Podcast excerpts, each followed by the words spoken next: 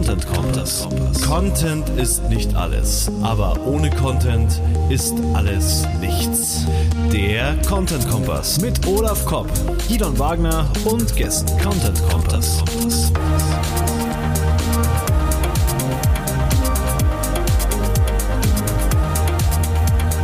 Content Kompass. Content Kompass 13 mit Doris Eichmeier als Gast, die Content-Strategin. Ähm, und natürlich uns beiden äh, Moderatoren des Content Kompass in Hannover, meine Wenigkeit Olaf Kopp und uh. in München der äh, Text-Cowboy. Gidon Wagner. hallo. Sorry, ich bin gerade unseriös. Hallo, hallo, hallo Text-Cowboy. Wir haben Links, du hast, du hast, äh, du hast, du hast, du hast tatsächlich ja. mal was gelesen und hast Links beigesteuert. Vielleicht steigen wir gleich mal mit ja. deinen Links ein. Naja, also äh, viel gelesen habe ich, also ich habe viel gelesen, aber ich habe nicht viel hier Links, die ich gelesen habe. Das ist irgendwie blöd formuliert.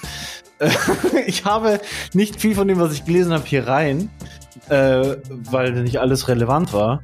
Aber mir ist eben auf, ja, genau, LinkedIn ist mir ähm, ein kleiner Text zum Jahresbeginn, äh, veröffentlicht schon am 22. Dezember, von der Magdalena Rogel, die, die ist bei Microsoft, hat einen Twitter-Account, dem ich irgendwie seit kurzem folge. Da kommen coole Sachen rüber von dir, Magdalena. Oft. Danke. Ähm, und die hat einen Text gepostet. Wer hat denn den überhaupt geschrieben? Okay, ist ja eh verlinkt. Sabine äh, Bendiek. Ähm, über unsere Überzeugungen und dass wir gut daran tun, auch mal bewusst andere Sichtweisen einzunehmen. Be wirklich äh, bewusst zu probieren, ähm, nicht mit aber zu antworten, so hat die Magdalena auf Twitter formuliert, sondern mit äh, warum, glaube ich. Also, dass man mal nachfragt, warum sieht der andere das so? Äh, mal davon abgesehen, dass man selbst das vielleicht anders sieht und eben mehr die Perspektiven von anderen Menschen und Gruppen einnimmt. Und ich glaube, das tut uns persönlich sehr gut, aber natürlich auch fürs Marketing tut uns das richtig, richtig gut, uns mehr in die, in die andere Person, die andere Personen einfühlen, eindenken zu kennen, das zu üben, mit denen zu reden. Und ähm, ich glaube, mich hat äh, der Artikel so krass angesprochen, weil ich gerade, was ich bei mir gerade selber äh, sehr viel tut. Ich habe äh, mein sogenanntes Textcoaching gestartet in der Wortliga Akademie und habe mich extrem intensiv jetzt rund um den Jahreswechsel damit beschäftigt, warum mache ich das eigentlich? Also warum will ich Leuten das Schreiben beibringen oder warum will ich Leute dabei begleiten, bessere Texte zu schreiben. Ja, und, und mir geht's ganz klar einfach darum, was für fürs Publikum, was Cooles zu produzieren. Das hatte ich immer im Kopf, da, das, darüber bin ich in den Job reingekommen. Ich möchte was machen, was jemand anders begeistert, gefällt, liebt, was dem weiterhilft. So. Und das möchte ich in dem Coaching halt vermitteln. Wenn, wo Leute hingehen und sagen, ich möchte besser schreiben lernen und das ist halt mein Weg. So, mich in den anderen mehr einzudenken, einzufühlen und dadurch halt Texte zu machen, die meine Zielgruppe wirklich liebt. Nicht nur liest und akzeptiert, sondern wirklich ähm, Content schaffen, den die Leute lieben. Und das, da ist dieser Perspektivwechsel so unglaublich, unglaublich wichtig dafür. Ich muss die Perspektive von meinem Gesprächspartner, von meinem Leser, von meinem Gegenüber einnehmen. Und das ist, glaube ich, auch im, im Privatleben extrem wichtig. Das kann die ganze Welt verändern. So, ähm, wenn, wenn man wenn man äh, so durchs Leben geht, glaube ich. Das ist, kann man, kann ich gar nicht oft genug sagen, wie wichtig ich dieses Thema finde. Perspektiv. Genau. Und dieses, ich glaube, das ist Königsdisziplin ja. der Kommunikation, Fragen und Zuhören. Weil das ist die Grundvoraussetzung überhaupt, ja. diese andere Perspektive ja. mitzubekommen.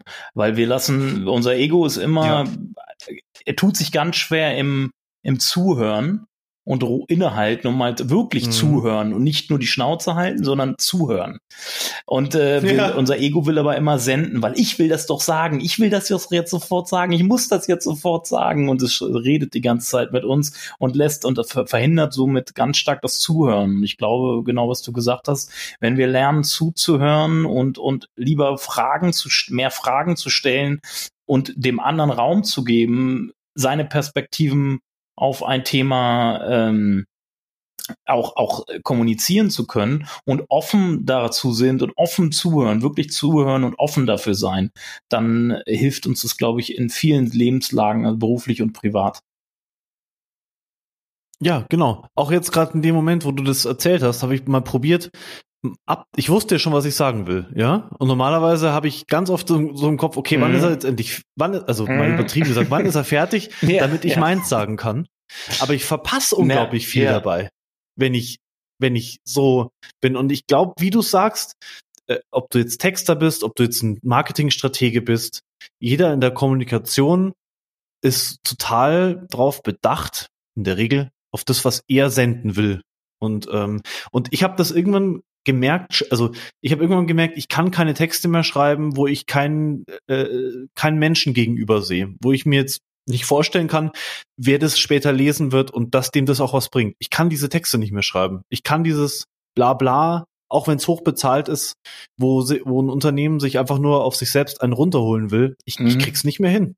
Ich, ich, kann, ich kann es nicht mehr und ich will es auch nicht mehr.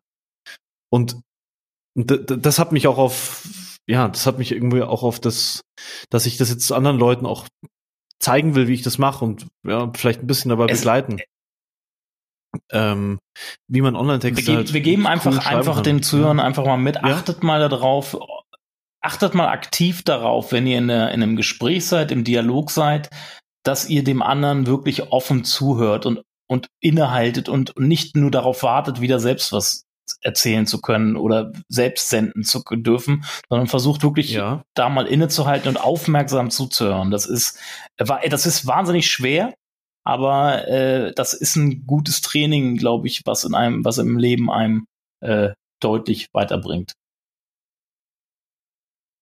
Ja. Genau, privat und beruflich. Ich würde auch sagen, also das im Alltag üben, wie eine Meditation fast oder ein neues Habit, wenn man es so sagen will. Und aber auch im Marketing, wenn ich an meinen Sachen sitze, wirklich mal ein bisschen äh, mich reindenken, äh, probieren reinzufühlen oder auch eben, indem ich mit der Zielgruppe rede und denen zuhören, gibt ja so viele Möglichkeiten. Man kann auch in Online-Foren reingehen, man kann seine Keyword-Analysen mal ein bisschen probieren zu deuten. Was geht eigentlich in meiner Zielgruppe vor? Was, was wollen die? Wie fühlen die sich? In welcher Situation konsumieren die meine Inhalte? Ich glaube, das bringt einem auch schon sehr viel weiter, wenn man sich da übt, reinzuversetzen. Genau. Ähm, Fragen. Fragen. Punkt. Fragen und zuhören. M. Punkt. Punkt. M. Punkt. Fragen. Ja, genau.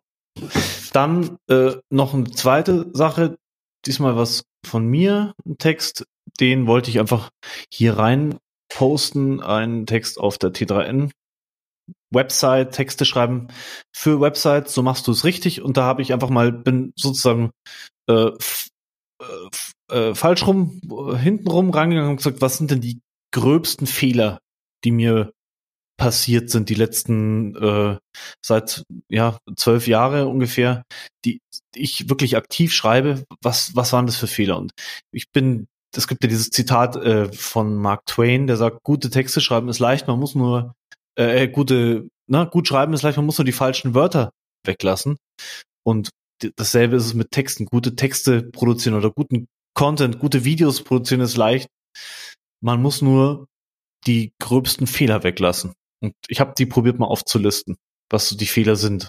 Also von die Überschrift hinschmieren, zu viel versprechen, zu lange Sätze, äh, dem Leser überlassen, ob er den Nutzer erkennt. Solche Fehler sind da halt drin aus meiner Sicht, die, die ich auch ganz oft sehe und die ich selber oft mache und gemacht habe. Hm. Immer, immer seltener mache. Zum Glück, hoffe ich. Ist es so, ist das so eine Art Checkli Checkliste oder was? Oder? Ja, es ist eine, ja, eine Art Checkliste. Ähm, es soll halt ein Bewusstsein schaffen. Ähm, wie gehe ich selber an die Sachen ran? Und vielleicht, wenn ich dann das nächste Mal ein Thema plane, oder es ist schon auch wirklich für Texter gemacht oder für Leute, die irgendwie schreiben, wenn ich das nächste Mal an einem Text sitze, ähm, dann kann man schauen, habe ich einen dieser Fehler gemacht? Also habe ich äh, habe ich den Text zu sehr aufgeblasen, als er, als es sein müsste.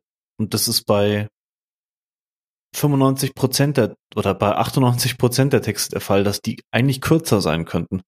Und dadurch biete ich ja dem Leser viel mehr. Der muss weniger lesen, die Sprache ist schöner, komprimierter und ich biete einfach eine bessere Customer Experience, wenn ich meine Texte kürze. Und ähm, ja. Oder indem ich viele Texte versprechen zu viel. Irgendwie, mein Lieblingsbeispiel ist so ein Text über Hundeerziehung. Und dann, äh, also bin ich draufgekommen, als wir einen Hund neu hatten. Und dann musste ich erstmal ewig runterscrollen, bis ich dann zu den eigentlichen Tipps gekommen bin. Erstmal oben nur bla bla bla, ja. Ja, Hundeerziehung ist wichtig und pff, so, da verliert man Nutzer, indem man so einen gedankenlosen Mist produziert. Gleich zum Punkt kommen. das sagst so. du dem, das sagst genau. du dem Master of the ähm, Long, den Champion of the Long Read. Aber dir sitzt ja ähm, jedes Wort. Wie mich ja gerne. ja, aber ich habe, ich bin, ich habe darüber nachgedacht und ich glaube, diese langen Texte, die ich da verfasst habe, äh, in der Vergangenheit sind auch so nicht mehr unbedingt zeitgemäß, muss ich ganz ehrlich mir eingestehen. Sie ranken gut teilweise, aber ich werde, ich habe mir vorgenommen, für 2019 ähm, mal eine andere Strategie, eine andere Content-Strategie oder, oder Beitragsstrategie zu fahren. Und dafür, und dafür nehme ich okay, mir spannend. mal das Thema, was der Markus Tandler äh, ein Thema, was, was, was, was eigentlich viel zu, in den letzten Jahren viel zu sträflich vernachlässigt wurde, und zwar das Entitätenthema oder beziehungsweise semantische SEO-Thema nehme ich mir wieder hervor, was mich ja schon seit 2013 sehr intensiv beschäftigt und das durch den Markus Tandler bei seiner Keynote in Salzburg auf der SEOCom wieder neue Fahrt gewonnen hat und jetzt endlich mal in den Fokus von vielen SEOs kommt.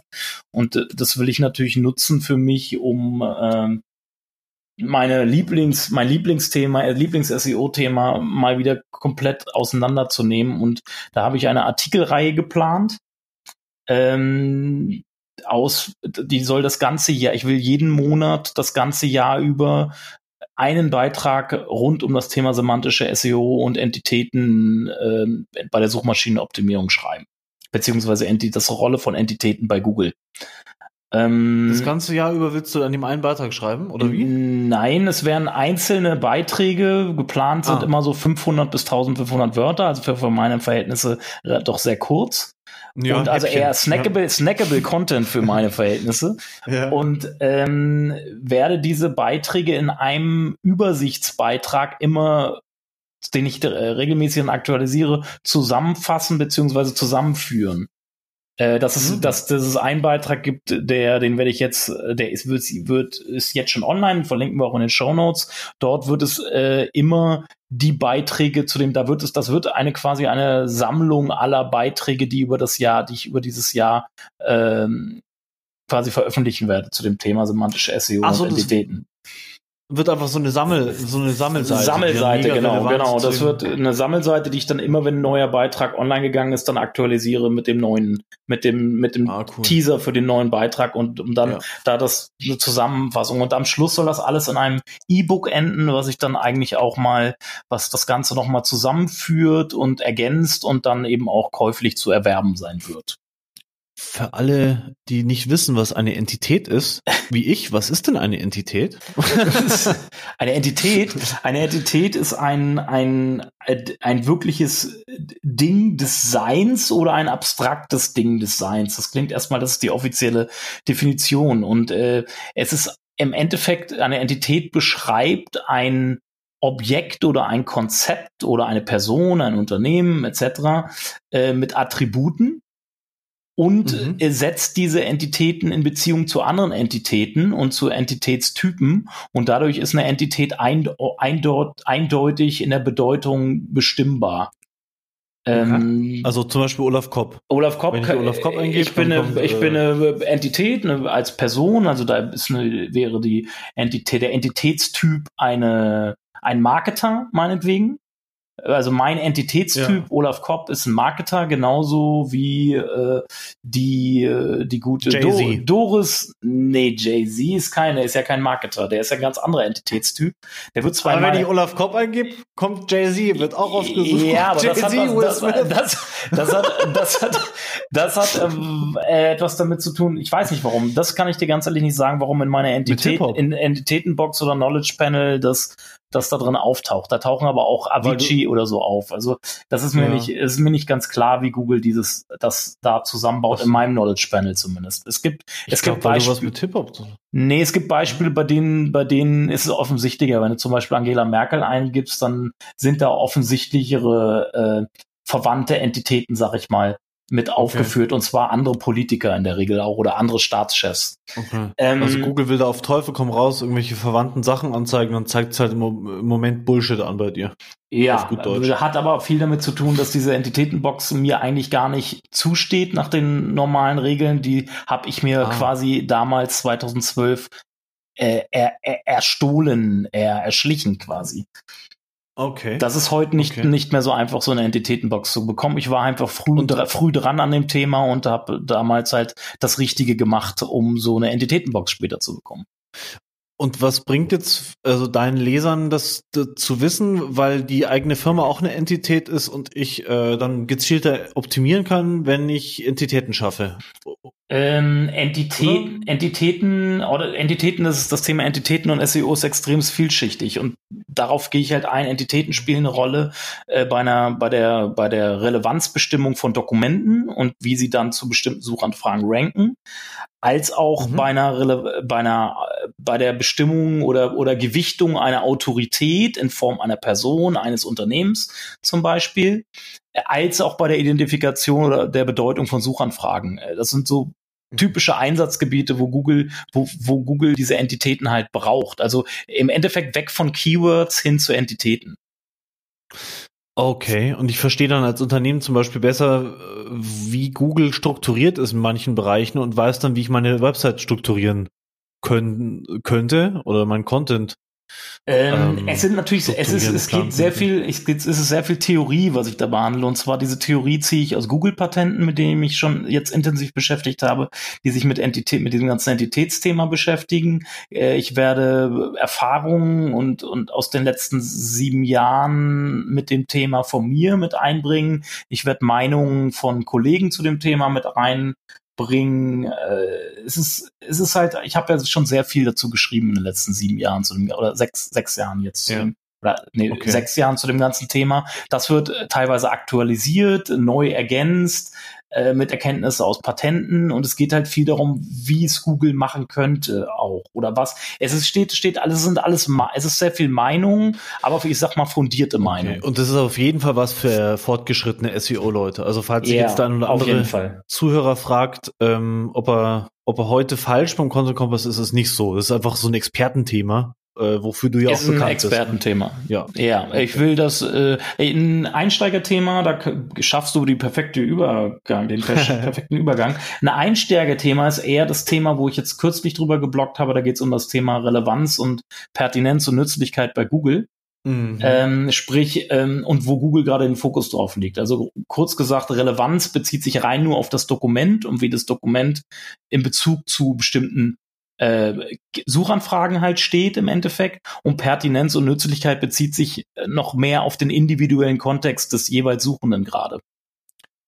Da, was also, für ein User ist und was da, der davor schon gemacht ja, hat. Ja, genau, genau, Geil. genau. Also im Endeffekt das ganze Thema, das ganze Thema Personalisierung und ja. Google hat in, hat in, hat es auch selber verkündet letztes Jahr. Sie haben die Personalisierung wieder deutlich zurückgefahren, sprich, äh, mhm geht wieder stark wieder in Richtung Relevanz und nicht in Pertinenz oder Nützlichkeit. Mhm. Und ich gehe halt ein bisschen auf die Begriffe ein, äh, die so Standardbegriffe, Basisbegriffe des Information Retrieval sind. Mhm. Ähm, Information Retrieval ist im Endeffekt die äh, Wissenschaft für Suchmaschinen. Und ähm, deshalb sollte sich eigentlich jeder, der sich mit SEO beschäftigt, äh, mhm. so ein mhm. bisschen mit den Basisbegrifflichkeiten der, äh, der, äh, der, der, der Information Retrieval auch auskennen. Okay.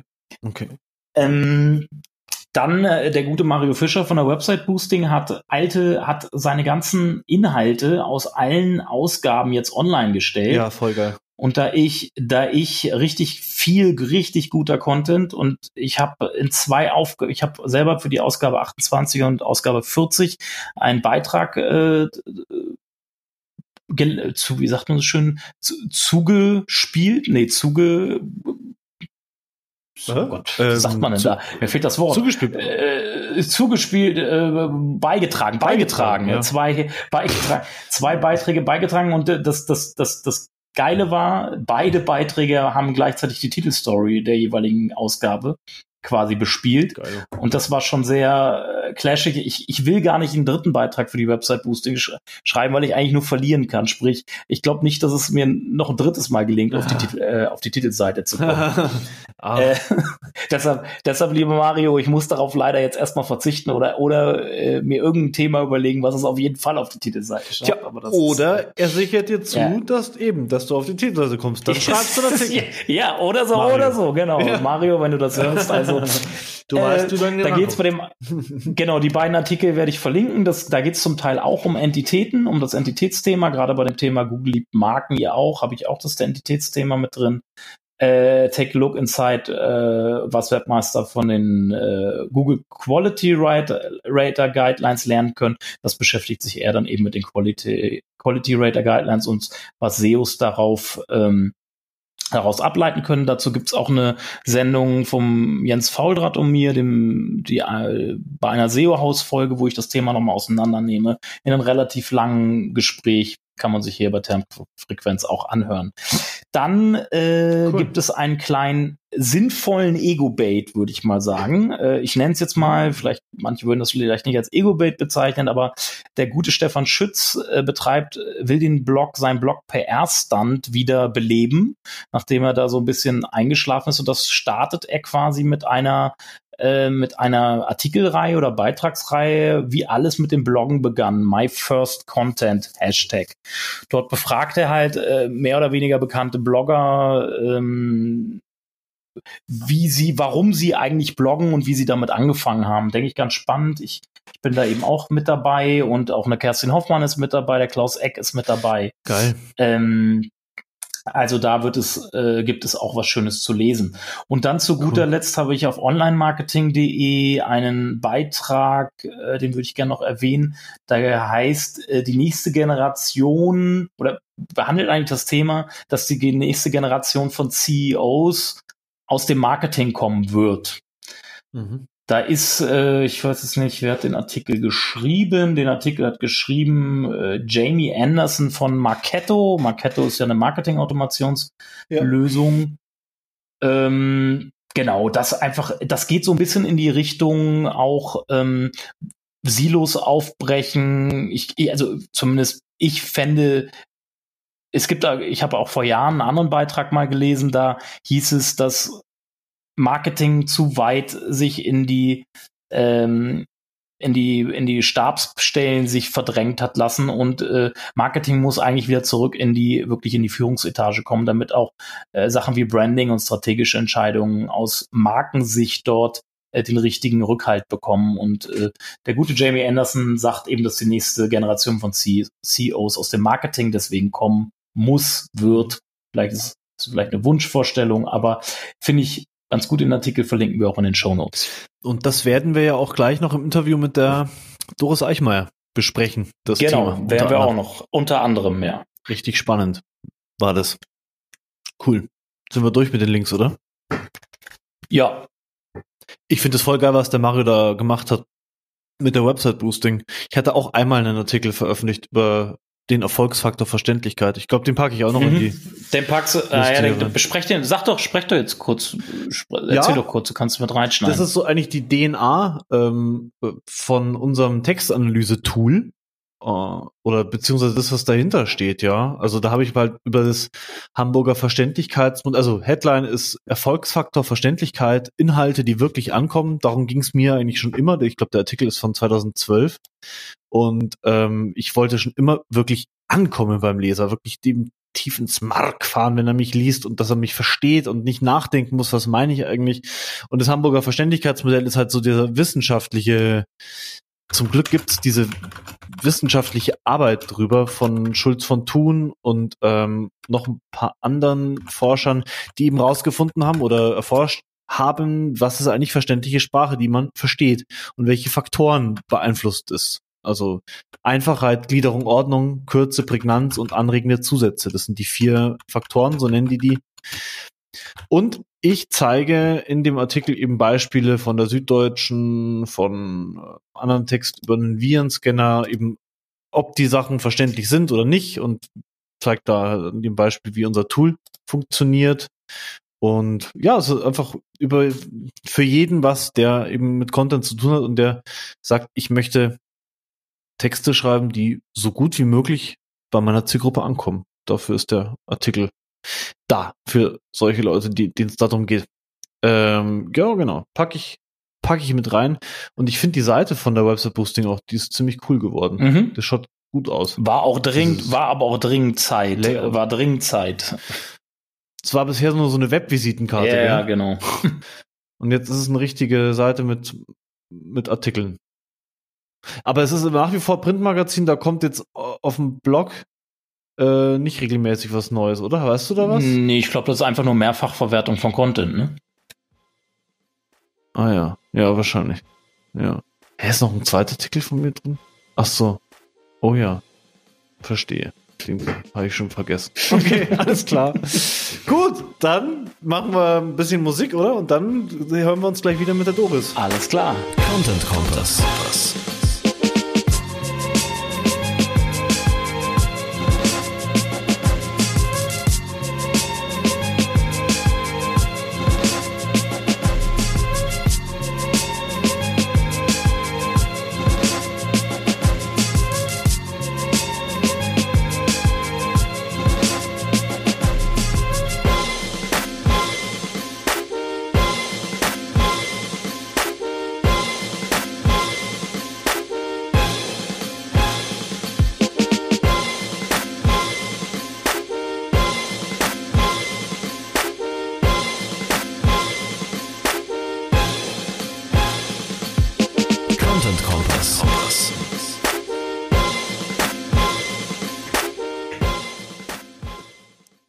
So, nach einigen technischen Schwierigkeiten sind wir beim Content Kompass 13 mit der Doris Eichmeier. Hallo Doris, Content-Strategin, heute beim Content Kompass dabei.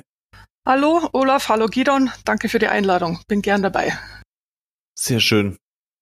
Heute ist, äh, heute sind es zwei aus Bayern. Da fühle ich mich richtig wohl gegen den Hannoveraner Olaf Kopp. Gegen, mit, mit bitte, mit, Gegen mit. und mit.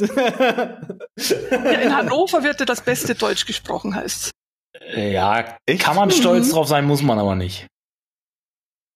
Stimmt, der Olaf hat eine sehr klare Aussprache. Äh, ja, unklar seid ihr nicht. Ihr habt nur so ein. Wir haben aber nur Klangfarbe Akzent. Ja, bei uns Bayern sagen sie immer, man hört das aus. Also ich höre da nix. Ich weiß nicht, was die meinen.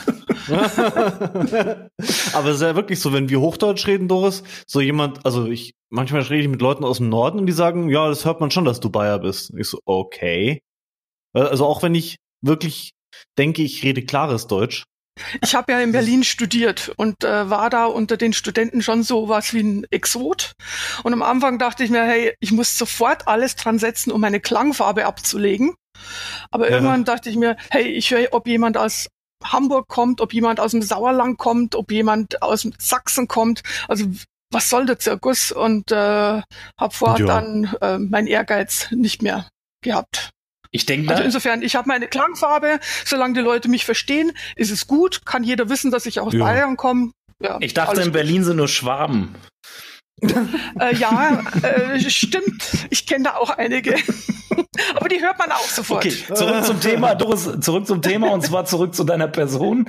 Äh, erzähl Mhm. doch mal, wo kommst du her? Was hast du so gemacht? Wo, was machst du gerade? Vielleicht noch, wo willst du hin? Also ich bin Content-Strategin und will in Zukunft auch Content-Strategin bleiben. Ähm, entdeckt habe ich das Thema ungefähr 2010 als ausgebildete Journalistin und diplomierte Medienberaterin und Informationswissenschaftlerin.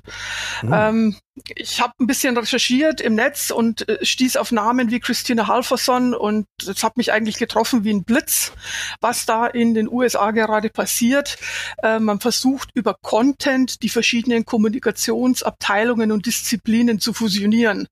Äh, was mich sehr gefreut hat, weil ich erfahrungsgemäß äh, festgestellt habe, dass doch in vielen Unternehmen die Abteilungen getrennt voneinander arbeiten. Ähm, ja, die berühmten Silos existieren tatsächlich. Und wenn man jetzt quasi genötigt wird, über Content Qualität und Content Management zusammenzuarbeiten, so wie es eben die Entwicklung in den USA gezeigt hat, äh, war das für mich die helle Freude. Und seitdem bin ich mit Überzeugung dabei, äh, die Content-Strategie hier in Deutschland einzuführen und weiterzuentwickeln. Unter dem äh, Gesichtspunkt sehe ich äh, Content Marketing normalerweise gar nicht, also nicht ablaufen in der Realität. Dieses Fusionieren, davon hat ja der Olaf auch immer viel gesprochen, dass die bei sich in der Agentur die Abteilungen miteinander verschmolzen haben. Aber das ist gar nicht neu, das Thema. Das gibt es USA schon ganz lang. Ist noch nicht hier rüber geschafft, oder? Okay. Ja, also ähm, generell muss man sagen, was Content-Strategie und auch Content-Marketing betrifft, also wir erfinden ja nichts Niegelnagelneues. Nee. Wir verbessern äh, das, was existiert, anhand dessen, was wir aktuell geschenkt bekommen im Zuge der Digitalisierung. Äh, wir können neue Medien aufbauen, wir können neue Medien gestalten. Äh, Unternehmen kommen wegen der ähm, gut ausgebildeten Verbraucher mit ihren Werbefloskeln nicht mehr weit. Also insofern war die Zeit reif für Content-Strategien und Content-Marketing. Ja. ja. Aber ich, es hat Kommunikation braucht Content. Ja. Keine, also ohne, ohne, also Kommunikation funktioniert nicht ohne Inhalte. Ja. Also insofern äh, ist das jetzt nichts Niegelnagelneues. Hat sich aus deiner oder gibt es da Nachweise, dass sich die Verbraucher so weit verändert haben? Ich mag das Wort Verbraucher ja überhaupt nicht, aber dass sich die, dass sich das mhm. Publikum so verändert hat, ähm, dass die für Werbebotschaften nicht mehr offen sind? Oder macht das einfach das, die Zeit, also das, ja, dass eben mehr Informationen zur Verfügung steht? Äh, ich schätze, dass äh, beides richtig ist. Also die, sagen wir, Nutzer, User, Menschen, Verbraucher, ja. wie auch immer, ähm, Stakeholder äh, ähm, haben ja äh, viele neue Möglichkeiten in der Hand, äh, Informationen zu beschaffen. Ja. Die sind nicht mehr darauf angewiesen, einen ganzen Werbeblock durchzusehen für einen Werbespot. Ja, und äh, diese Freiheit nehmen sie natürlich wahr. Ja. Und für Unternehmen bedeutet das, mit stinknormalen Werbefloskeln kommen sie nicht mehr weiter. Mhm. Also müssen sie sich was anderes überlegen und das war eben der Start von Content Marketing. Ja. Beziehungsweise. Aber wie gesagt, ich bin Content-Stratege. Mhm. Also beziehungsweise die Medien, ich glaube, wir gehen ja auch immer mehr ins On-Demand-Zeitalter. Also uns können genau. Werbeblöcke nicht mehr aufgezwungen werden, weil wir notfalls zahlen, sind wir bereit, sogar Geld dafür für zu zahlen, Filme bei Netflix zu gucken, um, um gerade keine Werbung zu haben. Ja, aber die Entwicklung ist ja lustigerweise wieder rückwärts. Also neuerdings wird man ja immer öfter gezwungen, äh, äh, Pre-Spots anzusehen. Mhm. Bevor bei YouTube, äh, bei YouTube, man etwas zu sehen bekommt. Bei YouTube jetzt, ja, nicht, zum Beispiel. Nicht nur bei YouTube, äh, auch bei Amazon mhm. und Netflix. Okay. Also äh, theoretisch wäre es, es wäre technisch machbar, dass man den Usern die Möglichkeit gibt, sowas zu skippen, aber es wird nicht angeboten. Also äh, ich stelle mit Überraschung fest, dass wir gerade ein bisschen wieder auf dem Weg rückwärts Ist das so? Ich, mir ist das noch gar nicht aufgefallen. Ich habe hab Amazon Prime und Netflix und irgendwie Werbung. Also ich, ich habe ich hab mit einer Freundin Germany's Next Topmodel ab und zu mal gescha geschaut, gebe ich zu. ja, und, ja, äh, ja, mit der Freundin, ja, mit der Freundin. Ja, okay. okay, also ich schaue Germany's Next Topmodel und ähm, und und also da bei Pro7 oder wo das läuft, da kannst du nichts skippen. Netflix, Amazon glaube ich schon, YouTube auch. Außer der Werbetreibende schaltet das aus aber es macht mich fuchsteufelswild. Ich, ich mache das Handy leise und äh, leg das Display nach unten, wenn sowas kommt. Weil, mhm. ähm, also ich glaube, es ist mal so, mal so. Aber ich glaube, bei Netflix, Amazon kann man immer skippen inzwischen oder? Also dann, dann äh, muss ich heute Abend noch mal gucken, wenn ich Mrs. Maisel anschaue, die zweite Staffel. ähm, denn ja. da habe ich, das habe ich noch nicht herausgefunden. Also da okay. werde ich mit den Vikings und mit allem Möglichen malträtiert. Ah ja. Okay, ähm, okay, kurz mal, wir ja. haben ja heute Schwerpunktthema, Journal, was haben wir noch gar nicht erwähnt, Schwerpunktthema äh, Content-Strategie, aber auch Journalismus im, im Marketing. Mhm. Ähm, mhm. Du, ich weiß jetzt, habe ich jetzt, vielleicht war ich jetzt nicht aufmerksam, aber hast du einen journalistischen Background? Ja, ja, ich bin volontierte Journalistin. Okay, okay, ja. gut. Hattest du, das hattest du, glaube ich, hattest du das erwähnt? Vielleicht ist ja, es genau einfach durchgerutscht. Okay, alles klar, okay, gut. Genau, und da, da hast du gearbeitet? Genau, da würden wir gleich einsteigen. Mhm. Aber vielleicht noch ganz kurz, was ich, du. Ich habe zuletzt als festangestellte Redakteurin habe ich zuletzt gearbeitet äh, bei der Werbung und Verkaufen. Ah ja. Ah, ist ja. aber schon ewig okay. hier.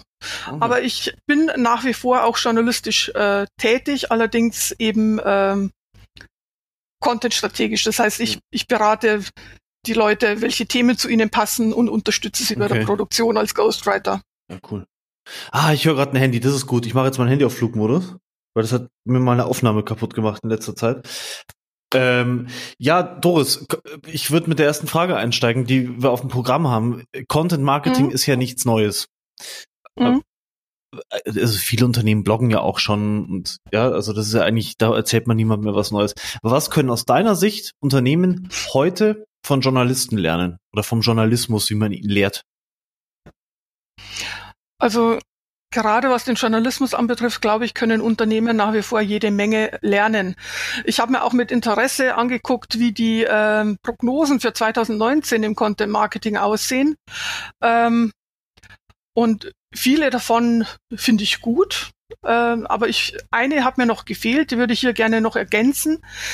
Das ist, dass ähm, etliche Unternehmen ihre ersten Erfahrungen gemacht haben mit Content Marketing und jetzt anfangen, ja ähm, aus ihren Fehlern zu lernen. Sie versuchen, was äh, ihre Strukturen und Prozesse ähm, zu vereinfachen oder vielleicht auch zu reframen, ein bisschen umzubauen. Und ähm, was ich immer wieder sehe in Unternehmen ist, dass sie auf der Suche sind nach einer Exit-Strategie. Also das bedeutet, sie sitzen auf einem Haufen von Content und der wird immer größer und größer, ähm, aber sie haben noch keine Content-Strategie, äh, die ihnen äh, Auswege zeigt. Also wie sie das Ganze schlank halten, wie sie das Ganze modernisieren können, aktualisieren können und so weiter und so fort. Also ähm, die erste Welle an Erfahrungen ist also für mich vorbei an Content-Marketing und du hast ja völlig recht, es ist also nichts Neues mehr, aber für mich kommt ab 2019 die Zeit, in der Unternehmen aus ihren Fehlern gelernt haben und äh, ja, schlauer werden. Mhm. Mhm. Das klingt ja verheißungsvoll. ja, und dazu kommt noch, äh, um die journalistische Komponente noch zu ergänzen, ähm, je besser die journalistische Qualität eines Contentstücks, umso besser fürs Unternehmen. Ja, wir haben ja kein Content, wir haben ein Content-Luxusproblem, wir haben viel zu viel.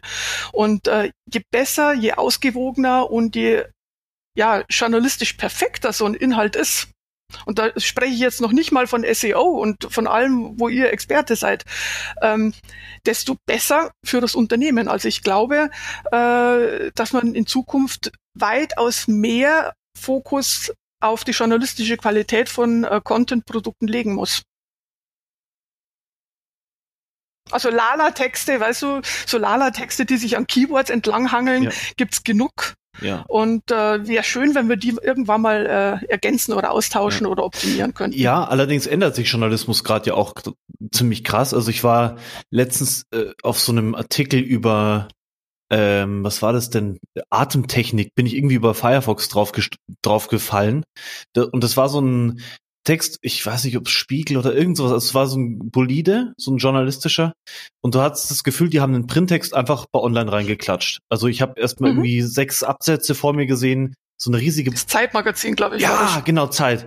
Mit so einer, mhm. so einer riesige Bleibist und ich habe nach zwei Absätzen gesagt, das ist mir zu blöd. Das lese ich. Ich weiß überhaupt nicht, worauf das hier rausläuft. Und da habe ich gemerkt, ähm, das kann es ja nicht bleiben. Also so, so kannst du online keinen Journalismus machen. Einfach irgendwie so, wie du es Print gemacht hast, auf online übertragen. Also ich denke, dass sich Journalismus ändert. Äh, aber kann sich Content Marketing da überhaupt an Journalismus orientieren? Wie es gerade ist, oder muss ich Content Marketing da unabhängig machen von den Redaktionen? Ja, also das ist jetzt äh, in dem Fall, glaube ich, erstmal egal, ob das jetzt Journalismus ist oder Content Marketing, aber mhm. gewisse äh, Regeln der Textoptimierung müssen online einfach sein. Ich kann nicht, wie du sagst, einfach eine Bleiwüste online klatschen. Äh, geht einfach nicht. Das heißt, ich muss mir zuerst schon mal überlegen, passt die Überschrift? Meistens nämlich nicht. Äh, dann passt der Vorspann, womöglich auch nicht. Dann gibt's eine eiserne Regel äh, für Contentstücke online. Das Wichtigste muss auf den ersten Bildschirm. Mhm, ja. So, und äh, wenn dieses Printprodukt, das ich online stellen will, äh, das nicht einhält, muss ich das äh, von vornherein schon mal äh, umbauen, ja. damit das Ganze online tauglich wird. Äh, von wirklich von so Basics wie Zwischentiteln und äh, Kästen und ordentlichen Bildunterschriften gar nicht zu reden. Ja. Also so ein, so ein Text gehört einfach online aufgemotzt. Ja. Hast du Tipps für, ich habe das gerade bis rausgehört, Überschriften ist ja ein Mordsthema, an denen entscheidet sich ja, ob ich mhm. überhaupt weiterlese. Hast du da für unsere Hörer so eine bisschen so eine Tippkiste, wie man, wie, wie sie ihre Überschriften geiler machen können? Ja, also ich bin jetzt nicht unbedingt eine Freundin von äh, Clickbaiting, also mit äh, zehn Tipps und du wirst äh, Milliardär und äh, für immer glücklich. Also äh, solche Sachen äh, interessieren mich eher weniger. Da kann jeder nachschauen bei der Huffington Post oder BuzzFeed, also was, was die alles so treiben. Aber ich persönlich ähm, sehe zu, dass das wichtigste Keyword enthalten ist, dass ein Verb enthalten ist und dass die Aussage des gesamten Inhalts schon in der Überschrift enthalten ist. Mhm. Denn die, die, die User sind einfach lesemüde. Die haben überhaupt keinen Grund, weiterzukommen als bei der Überschrift. Also das heißt, selbst wenn Sie nur diese Überschrift gelesen haben, sollten Sie schon was davon haben. Mhm. Und diesen, diesen äh, Service brauchen die. Das ist, den sollten wir ihnen auch das geben. Das ist ja ein ganz krasser Unterschied zu, also eben die Clickbait-Überschriften irgendwie, äh, ich, drei Mäuse kamen aus der Wand und du glaubst nicht, was dann passiert ist. ähm, ja, das, was ja, ja, kurzfristig funktionieren diese Sachen ja inzwischen wahrscheinlich wieder schlechter, weil es alle halt äh, alle Medien machen und die Nutzer kennen inzwischen. Das, was du mir sagst, ist das, was ich in meiner journalistischen Ausbildungszeit äh, gehört habe. Mhm. Ich find's auch cool. Aber das, äh, das. Wir müssen uns aber kürzer fassen als das, was wir als Journalisten gelernt ja. haben. Wir müssen sofort auf den Punkt kommen. Ja. Sofort. Ja. Ja. Und wenn dann so Story-Elemente dabei sind wie deine drei Mäuse, äh, mhm. warum nicht? Mhm. Ja, ich meine, äh, das macht ja neugierig, mhm. aber es muss halt passen. Also du wirst. Also das Schlimmste ist eine spannende Überschrift und der Inhalt ist eine Katastrophe. Ja. Damit ist niemandem gedient. Also du würdest sagen, wirklich die Überschrift so machen, dass der Leser theoretisch schon allein aus der Überschrift sich was rausholt, was lernt, was Richtig. versteht. Unbedingt. Ja. Unbedingt. Ja. Dann hat man ja auch gleich diesen positiven Effekt von Content Marketing, dieses ähm, Reziprozitätsding. Oh, ich habe bei, was weiß ich, Vodafone hier eine geile Überschrift gelesen, hat also hat mir was gebracht und dann lese ich eher auch weiter. Also ich, mhm. nur mal. Wenn man, so also diese, ja nicht, diese, diese, diese Clickbait-Überschriften, die sorgen ja eigentlich nur dafür, wir sprechen ja mal von einer Kundenerfahrung oder Customer Experience und wenn äh, die Customer Experience, wenn ich dadurch, wenn ich einen Kontaktpunkt erzwinge, der dann eine miese Kundenerfahrung hat, dann wirkt es halt in, dann wirkt es halt in keinster Weise positiv auf die Marke. Ja, negativ Null. Marketing. Also, halt, also das ist eine Sackgasse. Ja, genau. Ja. Und zwar eine ziemlich kurze. Ja. Doris, ich komme noch zu einer Frage, die mir persönlich extrem wichtig sind mir alle persönlich wichtig, aber ich beschäftige mich gerade stark damit, äh, was Content Marketing und Journalismus eigentlich so für die Menschen tun kann. Ähm, mhm. Äh, was würdest du sagen, was Content Marketing auch in der Se kann Content Marketing auch in der Gesellschaft was bewegen und wenn ja, was? Ähm, da gab's ein super Beispiel auf dem Native Advertising Kongress im November in Berlin. Da hat eine Dame des Wall Street Journals ein äh, Native Advertising Konzept vorgestellt, das sie mit Mini entwickelt haben. Mhm. Äh, und dieses Beispiel hat sie angeführt, um zu zeigen, dass man tatsächlich, also sofern man als Werbetreibender äh, die passende Einstellung hat, dass man als hochqualitatives Medium wie das Wall Street Journal mit einem Anzeigenkunden hochwertvollen Content erstellen kann. Mhm. Das funktioniert tatsächlich, sofern die Grundeinstellung stimmt. Mhm. Ähm, die haben Folgendes gemacht. Die haben äh, eine Aktion gestartet, die nannte sich ähm, weiß ich jetzt nicht mehr genau. Es ging auf alle Fälle darum, es gibt in den USA einzelne Regionen, äh, in denen man nicht alles kaufen kann, was man möchte. Ja. Die Hunger, so hieß die, äh, die Auktion, die Hunger. Ähm, das bedeutet also nicht, dass die äh, leere Supermärkte haben, sondern dass sie einfach keine äh, frischen Früchte haben, kein Gemüse. Also da, da ist einfach die Auswahl sehr begrenzt. Ja. Und das ist ein Fakt, der so noch nirgendwo richtig journalistisch aufbereitet wurde. Mhm. Und das hat das Wall Street Journal gemacht mit Mini. Die haben einfach einen riesen Truck angeheuert und der fuhr durch die USA mit einem Riesenpulk an Minis. Mhm. Ähm, das Ganze wurde natürlich begleitet mit Video und mit Foto und mit, mit dem ganzen äh, Content Klimbim. Ja, und äh, Wall Street Journal hat bei jeder Station berichtet, was zeichnet genau diese Region aus, warum, äh, wo, wo liegen hier die Probleme. Mini war auf jedem Bild zu sehen, hat das Ganze auch finanziell unterstützt. Ja, und so hatten beide was davon. Wall Street Journal, eine super klasse Geschichte.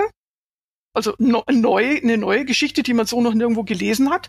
Und äh, Mini hat das Ganze äh, ja, federführend unterstützt. Also Mini hat für die Logistik gesorgt, oder? Habe ich das richtig verstanden, dass die da hinkommen und alles? Richtig. Genau. Okay. Und, und äh, war halt natürlich auch auf den Bildern zu sehen, weil überall, wo der Lastwagen war, waren dann auch äh, Minis etc. Ah ja, okay. Und das passt natürlich auch zur Marke Mini. Also man muss das auch aus deren Sicht sehen. Die sind ja auch ähm, so so ein bisschen äh, flink und witzig und ein bisschen äh, vorlaut oder frech. Also so stellt sich halt Mini gern dar.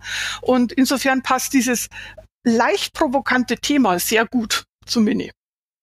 Doris, da hat ja Mini jetzt selber aber nicht Content Marketing. Doch, eigentlich haben sie dadurch auch Content Marketing gemacht, ne? weil sie ja in der Story eingebaut waren.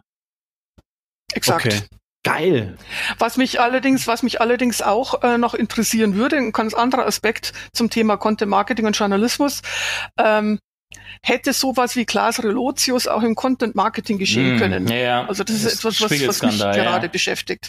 Wisst ihr, dieser, dieser äh, Spiegelreporter, der ja, einfach äh, ja. seine Stories äh, erstmal ja. so lesbar erfunden hat. Ja. Und da dachte ich mir, okay, also der kriegt jetzt eine auf die Mütze, weil er einfach äh, ein Journalist war, der so getan hat, als ob er unabhängig wäre und äh, qualitativ hochwertige, echte Inhalte verkaufen würde. Nur ich frage mich, was würde passieren, wenn einer im Content Marketing so vorgeht? Ich finde, das passiert, also ich finde, das passiert teilweise auch schon. Also ich, ich speziell, also ich muss sagen, in der, in der in manchen Branchen werden einfach Sachen behauptet und Quellen falsch zitiert und umgedreht und da wird dann eine eigene Agenda plötzlich draus gestimmt, gesponnen, obwohl die Quellen was anderes sagen. Also es wird passiert teilweise tatsächlich. Also die Frage ist natürlich, inwiefern das an solche Ausmaße rankommt wie bei dem Relotius-Fall, aber ähm, es, ich glaube, je, je unsauberer man journalistisch arbeitet, desto größer die Gefahr, dass das passiert. Und wir müssen uns überlegen, dass im Content Marketing ja nur relativ wenig im anteilig ja. ausgebildete Journalisten arbeiten. Ja, man, genau, man muss daran denken, also ich rede mit einem und normalerweise habe ich halt Journalist drin, okay, ich verlasse mich auf keinen Fall nur auf eine Stimme, sondern ich höre noch die andere Seite oder ich hole mir noch eine Bestätigung. Oder also allein bei der Recherche machst du ja Fehler als, also kannst du Fehler machen im Content Marketing, äh, außer du siehst es wahrscheinlich genauso, Doris. Also da stecken wahrscheinlich schon viele Fallen drin. Das ist ja auch eine hohe Verantwortung einfach für Unternehmen, die Content Marketing machen. Die Information muss stimmen. Das ist der mal. Punkt. Das, das ist andere, der Punkt. Was, ich habe ja? auch eine ja, mhm. ich habe wirklich auch eine ethische Verantwortung. Ja, das ist krass. Eine gesellschaftliche ja. Verantwortung. Ja. Ich, ich, auch wenn meine Inhalte abhängig sind. Ich produziere ja. keine unabhängigen Inhalte, also da müssen wir uns nichts vormachen. Ja. Äh, aber nichtsdestotrotz darf ja, ich nicht ja. lügen. Mhm. Und ich bin ja. großer Verfechter auch der, der fundierten, des fundierten Content Marketings, also nach Journal, gerade wenn es um die Recherche geht, bemängle ich oft selber ja, habe ich hier und da ja schon gemacht, wenn ich Sachen lese, gerade auch in, im Bereich SEO, wo alles ja so ein bisschen wischiwaschi ist, weil, weil Google ja nicht genau sagt, wo der Hase lang läuft irgendwie und dann wird da mhm. so viel freier Raum, um Meinungen zu publizieren, die teilweise oder oder Aussagen zu verdrehen, äh, was dann ja. einfach nicht stimmt so und das das passiert das passiert ja. das passiert aktuell und das ist auch keine deswegen ist, ist es ein spannendes ja. auch ein spannendes Thema und diese Verantwortung die man hat als als Sender oder als als Publik als Publisher in dem Moment ähm, ist, ist, sollte man sich immer bewusst sein. Aber manche nutzen es halt, die drehen absichtlich äh, Aussagen oder Sachverhalte, um ihre eigene Agenda halt zu verfolgen. Ne? Wenn, wenn da wenigstens ja. die richtigen mhm. Quellen stehen du, würden, ja. dann wäre ich ja schon happy. Aber manchmal werden einfach Studien zitiert, äh, ohne die Studie zu nennen, ja. ohne einen Quellenhinweis. Also äh, nicht umsonst sind Links erfunden worden, genau für solche Zwecke und die fehlen wir einfach oft. Also die Belege ja, genau, für Behauptungen genau. Ich hatte, ich hatte tatsächlich gerade in einer Facebook-Gruppe einen Fall, ähm, da hat wer einfach gepostet, eine Aussage gepostet, ein, ähm, ich versuche es hier mal schnell zu finden. äh, einfach gepostet. Er hat eigentlich irgendwas gepostet von wegen in, in so in diesen bunten Farben, wie man es bei Facebook auch machen kann, so bunt unterlegt. Äh, es gibt einen neuen SEO-Ranking-Faktor bei Google und dann hat er irgendeinen Begriff genannt, ohne eine Quelle zu nennen oder irgendwas und behauptet dann einfach sowas. Und es gibt, glaube ich, genug Menschen, die dann darauf sagen, ah, da hat doch wer, irgendwer behauptet bei Fa da hat doch irgendwer bei Facebook ja. geschrieben, es gibt einen neuen Ranking-Faktor. Und es wird halt wirklich so, und schon ja, ist es genau. Wahrheit und ja. dann wird sowas natürlich dann auch noch verbreitet und, und durch die Masse an Menschen, die das dann verbreiten, steigt dann plötzlich der Wahrheitsgehalt, obwohl die, die Wurzel eine absolute unfundierte Aussage war irgendwie. So, so entsteht Klatsch. Ja. Genau, ja, das ist der ja, Mechanismus genau. von Klatsch. Ja. ja. Mhm. Doris, dieses, dieses Beispiel von Mini finde ich cool. Für, für mich sind das, also ich habe da zwei Ebenen im Kopf. Einmal diese sprachliche, also sieben Millionen Leute in, also Erwachsene in Deutschland haben Schwierigkeiten beim, beim Lesen. Ähm, das heißt, die profitieren von einer einfachen Sprache. Das ist für mich irgendwie so mega wichtig, dass die Leute halt wirklich das verständliche Sprache äh, im Umlauf ist. Das finde ich diese eine Ebene. Ich weiß nicht, ob du mir da da widersprichst du mir, glaube ich, nicht. Äh, und die zweite Ebene wäre der Inhalt.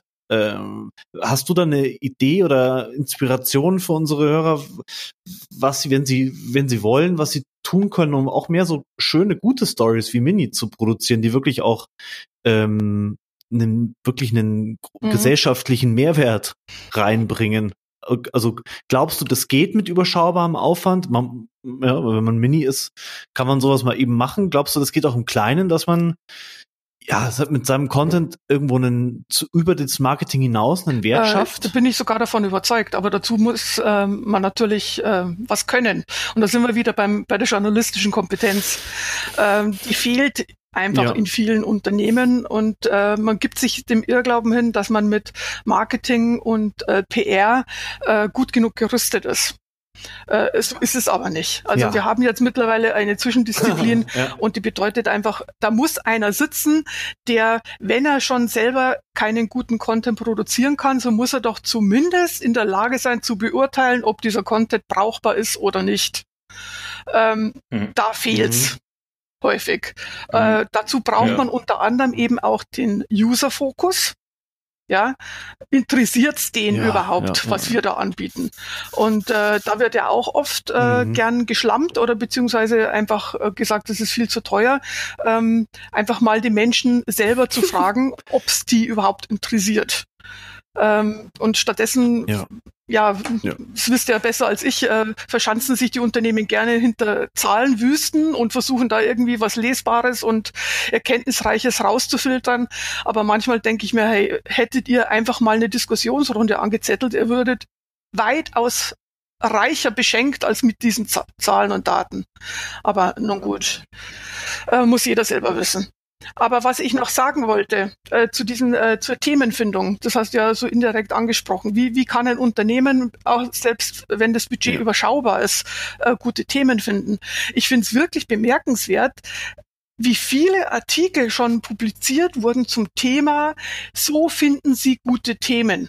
Ich weiß nicht, ob euch das auch schon aufgefallen ist, ja. aber es ist wirklich, ja. also wer, wer eine ausgebildete Journalistin ist oder so, so wie du, Giran, der denkt sich immer, das darf doch wohl nicht wahr sein. Warum brauchen die Leute da so viel Schützenhilfe? Die, die Themen liegen auf ja. der Straße. Äh, man muss einfach nur ja, mal hinschauen. Ja. Und wenn es eine Beschreibung ist von einer einzelnen ja. Person, die irgendwas erlebt hat, es ist, die Welt ist voller guter Geschichten. Man muss nur zugreifen. Und äh, das müssen Unternehmen verstehen und lernen. Sagt zugreifen, sondern zuhören. Sie müssen zuhören, gar nicht zugreifen, ja, sondern genau, zuhören. Die, die müssen lernen, genau. Ja, die müssen lernen, sich, also ich, wie du es gesagt Augen hast, den Leuten zuzuhören. Ja, zuhören, Augen aufmachen und sich wirklich, also da stehe ich so drauf, wirklich in die äh, Nutzer mehr reinfühlen bei dem, was ich mache. Also das finde ich total äh, wichtig. Äh, also ich merke selber bei mir, bei jedem Text äh, muss ich mich wirklich selber in den Arsch treten, dass ich nicht nur von meiner Sicht ausgehe. Und ähm, das ist unglaublich. Aber das ist meine These. Meine These dazu ist ja, dass Marketing und PR-Leute ein wahnsinniges Problem mit Zuhörern haben, weil sie sind in einer Sendedisziplin groß geworden. Ja. Ja. ja, wobei, wobei die PRler sind da schon ein bisschen anders gestrickt. Also gute, gute PR-Leute sind mm. beste Zuhörer und die haben auch ein absolutes Fable und Talent für gute Agendas. Also man, von PR mm. kann man viel lernen. Gute, gute PR-Leute, ja, ja. Das, genau. was du mit journalistischem Handwerkszeug gesagt hast, da, da hast du ja so ein bisschen äh, kurz auf mich äh, bisschen äh, resigniert gewirkt, so nach dem Motto, das erzähle ich schon seit Jahren. Ich glaube, das ist noch ein mega Thema, wo, was du da gesagt hast. Also, das den Unternehmen näher zu bringen, wie sie ordentlich im Content Marketing journalistisch arbeiten und, und ihnen zu erzählen, warum das ist doch ein Riesending. Das ist doch nichts Altes und äh, also was, da, da geht's doch eher hin. Da muss es hingehen. Authentisch, authentische Kommunikation, das wollen ja die Leute auch. Und äh, also, oder? Oder sagst du, das, äh, da kann man viel hinreden und da erreichen wir Ja, ich, ich, äh, ich, ich hoffe, ich hoffe, dass es, äh, äh, dass es so kommt, ähm, weil Qualität ist ja nicht nur ein, ein, Thema in die Breite, sondern Qualität geht ja auch in die Tiefe. Also äh, je besser, je, je tiefer ein Inhalt ist, den ich, den ich aufbaue, den ich aufbereite, umso besser für mich als Unternehmen. Weil ich muss mir über Folgendes klar sein. Will ich äh, der zwanzigste sein, der einen dicken, fetten Lappen produziert zum Thema, so produziere ich den perfekten Kaffee? Ja, äh, oder äh, schaffe ich es, einen besonderen Fokus einzunehmen für diese Geschichte, die ich äh, schreiben will, die vielleicht auch zum, also zu, muss zu meiner Marke passen und zu meinen Kunden. Also das ist äh, sehr filigran und sehr, sehr schwierig, aber ich muss mir einfach diese Frage stellen. Und genau aus dem Grund geht, also bin ich völlig eurer Meinung, geht die Richtung äh, in äh, Richtung Content-Qualität, also journalistische Content-Qualität und in die Tiefe. Ich habe jetzt gerade an Weihnachten ein Buch gelesen, das fand ich super spannend, äh, über eine Studie mit Schriftstellern. Also da haben sich äh, zwei österreichische äh, Wissenschaftler darum bemüht, herauszufinden, wie Schriftsteller ihre Texte produzieren. Also wie, wie machen die das? Ja, wie gehen die vor von A bis Z? Und die wollten das einfach mal so richtig knallhart beleuchten. Und eines der Ergebnisse war, es gibt einfach einen Unterschied zwischen kennen und können. Ja, also die eine erkennen die Content-Qualität, können dir sagen, was notwendig ist, aber letztendlich diejenigen, die das können, also in dem Fall die Schriftsteller, deren Talent entzieht sich mancher Messbarkeit. Und, und, und das ist, also fürs Content Marketing wird das jetzt dann richtig knifflig, weil aktuell bemüht man sich ja, alles messbar zu machen und äh, vergleichbar zu machen und lucide darstellbar zu machen. Aber je, je tiefer meine inhaltliche Qualität wird von Texten, umso ja, äh, also diese Qualität entzieht sich der Messbarkeit. Also es ist ein bisschen glaube, abgehoben, aber äh, es hat mich sehr, also, sehr fasziniert. Also, also ich denke, ich denke, wir müssen da ein bisschen unterscheiden. In Qualität ist sehr, ein sehr weiter Begriff, ne? Man Richtig. kann eine Qualität definieren über irgendwelche formellen oder formalen Dinge, die man aus dem Journalismus, die dazugehören, einfach die, die zur journalistischen Regelwerk quasi gehören. Aber Qualität ist ja auch mehr, mehr als diese formellen Regeln. Und Qualität, da geht Qualität dann wieder sehr eng mit Relevanz zusammen. Und Relevanz ist sehr individuell. Also ich kann nicht pauschal sagen, äh, ich stelle mir das ein bisschen schwer vor, zu, generell für jede Zielgruppe mhm, und jede richtig. Persona zu sagen, dass also dieser Relevanz, Content nee, gut ist. Der äh, braucht ja auch eine spitze, spitze definierte ja, Zielgruppe. Also gerade mhm. so was wie Kreativität und Relevanz Relevanz äh, lässt sich äh, sehr, sehr schwer messen. Also insofern werden, sind, sind äh, Personas und die aufgrund von Personenbefragungen äh, erstellt werden, schon mal eine hilfreiche Stütze. Genau, genau. Mit den Leuten reden und dann hat der Content eben eine gewisse bestimmte Zielgruppe, eine ganz bestimmte Zielgruppe und für die sollte er dann halt wirklich top relevant sein. Und und dann kann man den ja noch erweitern. Aber ich finde Olafs Ansatz eigentlich cool, weil du hast immer, so wie ja jeden Tag neue Longtail-Keywords bei Google entstehen, hast du immer neue Interessen und du kannst den Content sozusagen eigentlich immer noch weiter optimieren wahrscheinlich. Und er wird immer noch relevanter. Ja, das sind äh, super Informationen. Also wenn da die Zusammenarbeit ja. klappt äh, zwischen äh, Suchmaschinenexperten und äh, diejenigen, die dann anschließend die, den Content äh, mhm. erstellen, perfekt. Oder nur aktualisieren. Also ich, ich glaube ohnehin, dass äh, viel Potenzial in der Aktualisierung ja, genau, alter auf Inhalte jeden Fall. Liegt. Und bitte, liebe SEOs, bitte produziert selber nicht den Content, sondern lasst ihn produzieren. ja,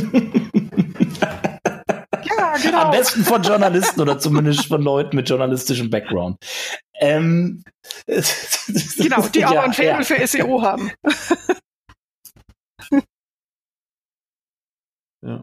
Ich meine, es ist äh, vielleicht ganz kurz abschließend zu diesem Blog, äh, um, ne, also diese redaktionelle Umsetzung, das ist ja noch viel mehr als früher, ja. Also Print gab es natürlich auch Layout-Vorgaben und so, aber heute musst du ja die journalistische Handwerkskiste drauf haben, mhm. Handwerkszeug drauf haben und dann musst du auch noch die Usability Kiste drauf haben, dass du siehst, okay, ich kann jetzt hier nicht irgendwie fünf Bleiwüstenabsätze mhm. nacheinander bringen, sondern das muss ich auch gut bedienen, dieser Content, ob es jetzt eine Landingpage oder ein Blogartikel oder sonst was ist. Also ich brauche ja eigentlich, ich muss ja noch viel mehr können heute als äh, nur als reiner Journalist, wo dann irgendjemand dem seinen Text ja, in der Zeitung aber es setzt. war ja früher auch schon so, dass man am Schluss die Fahnen bekommen hat und gesagt hat, okay, äh, hier brauche ich noch einen Zwischentitel rein und hier hätte ich gern noch ein äh, Bild rein und wo ist denn die Grafik, die ist ja viel zu klein. Also das war ja, das war ja selbst bei Print schon so und äh, das ist bei Online natürlich noch viel heftiger. Und äh, ich gebe euch völlig recht, also was dieses Content Design anbetrifft, äh, ja, da genau, stehen wir erst am Anfang und äh, ja. da werden wir noch viel lernen, vielleicht auch auch von Robert Weller, der ja da das Buch mhm. dazu geschrieben hat. Ja, ja, genau. Ja, genau. Also Call to Actions und sowas, das gab es ja früher alles nicht. So, wo baue ich die jetzt rein? Nicht zu viel, nicht zu wenig. Da gab es ein Kästchen mit einer Telefonnummer vielleicht. Also, das war's also wer sich genau. zum Thema Content Design informieren möchte, der kann gerne unsere Sendung mit Robert Weller dann auch nochmal anhören. Äh, hatten wir Anfang des Jahres zu Gast bei uns. Gerne dann nochmal die alte Folge rausholen, nachdem ihr die jetzt gehört habt mit Doris. Content Contest. Content ist nicht alles, aber ohne Content ist alles nichts. Der Content Kompass mit Olaf Kopp, Gidon Wagner und Gästen. Content Kompass.